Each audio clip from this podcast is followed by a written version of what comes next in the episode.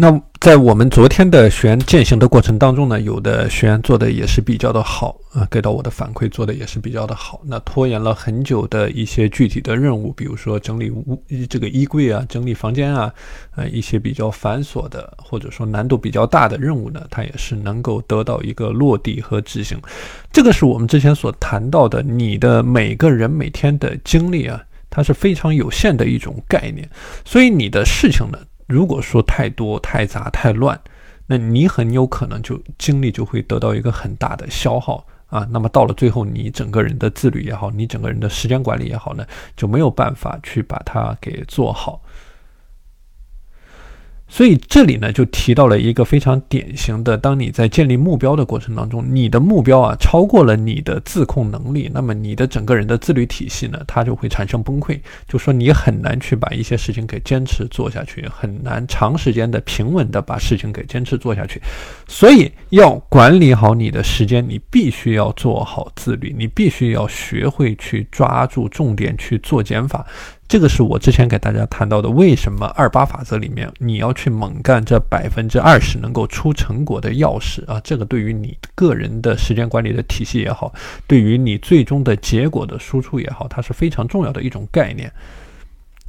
所以从具体的方法的层面来说呢，它一定离不开你对于具体任务的识别和分级。那比如说在你的任务清单上面啊，你可以尝试去使用用这个 A B C D E 的五个等级啊，对你的每一个具体的任务去进行一个有效的分级的体系啊。当然这里呢是给大家提供一些具体的思路，当你在具体践行操作的过程当中，你可以结合着你的情况。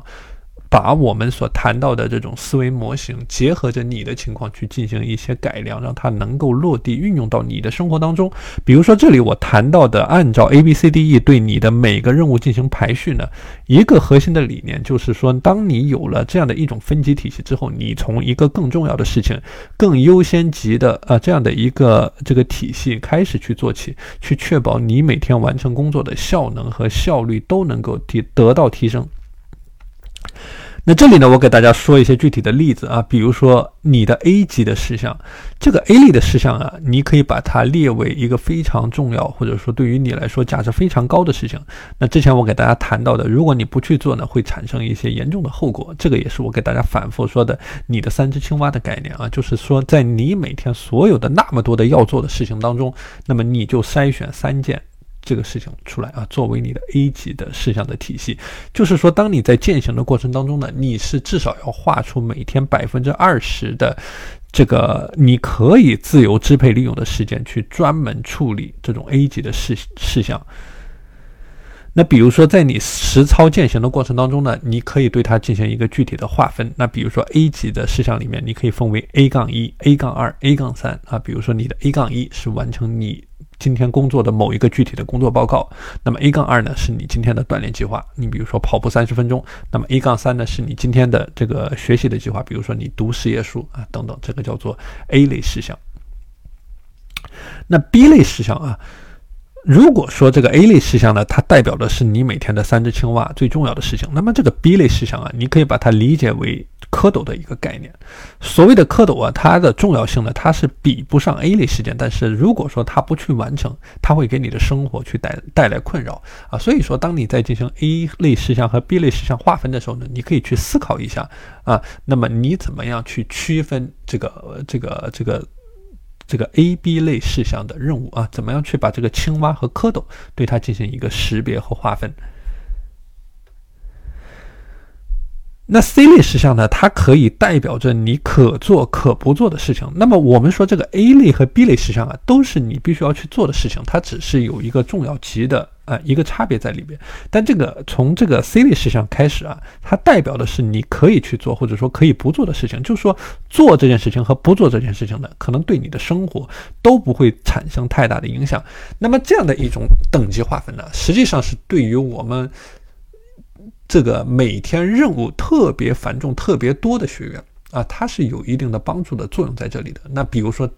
就在你的工作的过程当中啊，你每天处理的工作任务，比如说有那么十几个，或者说几十个这样的工作任务，那么面对这样的情况，你是一定要用到这种分级的体系的。所以说，具体来讲到 C 类事项，这个就是我们谈到的啊，你可以做，可以不做的事情，不会对你的生活产生任何的影响。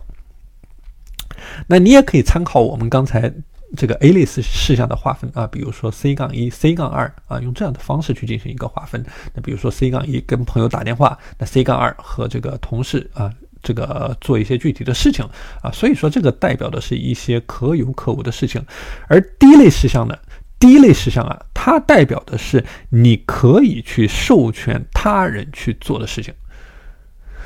我们之前在谈时间管理聚焦体系的时候呢，讲到了一个非常重要的概念啊，就是说你要尽你的可能去做好你的断舍离和做好你的聚焦的体系。那么对于这种低类的事项，原则上你是应该尽可能的去授予他人去做，去砍掉你整个体系里面不重要的环节。啊，然后聚焦在你的头部事件上面去猛干啊，去猛做。那么这种低类的事项呢，其实也非常好区分。那比如说在你的工作当中，你可以去授权别人去做的事情啊，你可以去委托你同事去做的事情，或者说你可以去花钱买别人时间去做的事情。那么这样的一些事情呢，都应该属于低类事项的范畴。那当你在对你所有的任务进行这个识别、分级和划分的时候呢，你要对低类的事项做一些有意识的识别，因为这种低类的事项啊，它很多的具体的任务实际上是能够帮助你去节省时间的。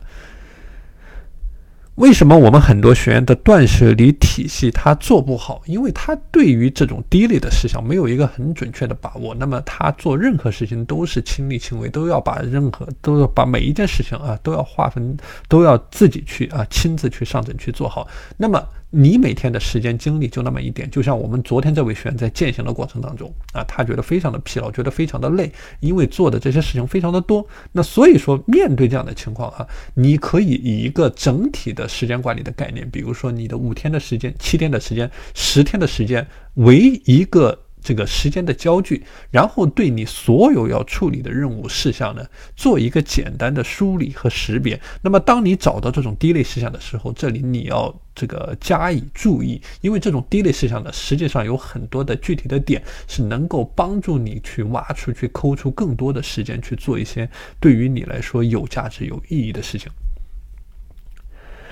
那最后呢，我们就谈到这个一类的事项啊，就 A B C D E 的一，这个一呢，其实代表的就是没有任何价值的事情啊，只是因为你平时的习惯或者说你的喜好，你个人的喜好，你不停的在去做。那比如说，有的人喜欢刷视频。那么这个就叫做一类一杠一。那么有的人呢喜欢去玩游戏，那么一杠二。那有的人呢晚上不睡觉啊，像我们昨天有的学员，那么睡眠拖延的情况，那么晚上不睡觉，晚上去刷视频，那么一杠三。这种一类的事情啊，你在进行这个识别的时候呢，你也把它识别出来。你要把它识别出来，因为这样的事项呢，它是会占掉你大量的宝贵的时间和精力的。所以说，你对它有一个基本的识别，那么你才能够更好的对它进行一个管理。所以这里我们所谈到的啊，给大家做一个简单的总结，我们所谈到的 A、B、C、D、E 的时间管理方法呢。它的底层的核心逻辑啊，也是帮助你用这种标准化的流程啊，去尽可能的空出更多的时间，做好你的聚焦的体系，然后把这些多余的时间、多余的精力呢，转移到更高优先级的事物上面。比如说刚才我们谈到的 A 类事项，那么就三只青蛙，非常明显，就是今天要做的三件事情。哪怕你今天要做一百件事情，你也能够识别出对于你来说最重要的三件事情。啊，所以这里就是我们的一个核心的策略，就是把低优先等级的事件啊上面所耗散掉的时间和精力呢，给它收回来，然后用在你的头部的事件和任务上。而要实现这样的一个目的呢，就可以参考我们今天所讲到的具体的方法。那么对于你的每天的时间也好，任务也好，时间的颗粒度也好，时间的焦距也好啊，去进行一个简单的识别梳理啊，并且进行执行。好的，今天的内容和大家分享到这里。大家如果想要加入到我的时间管理的学习社群，可以添加我的微信五幺二四九零五七五五幺二四九零五七五。我们下期节目再见。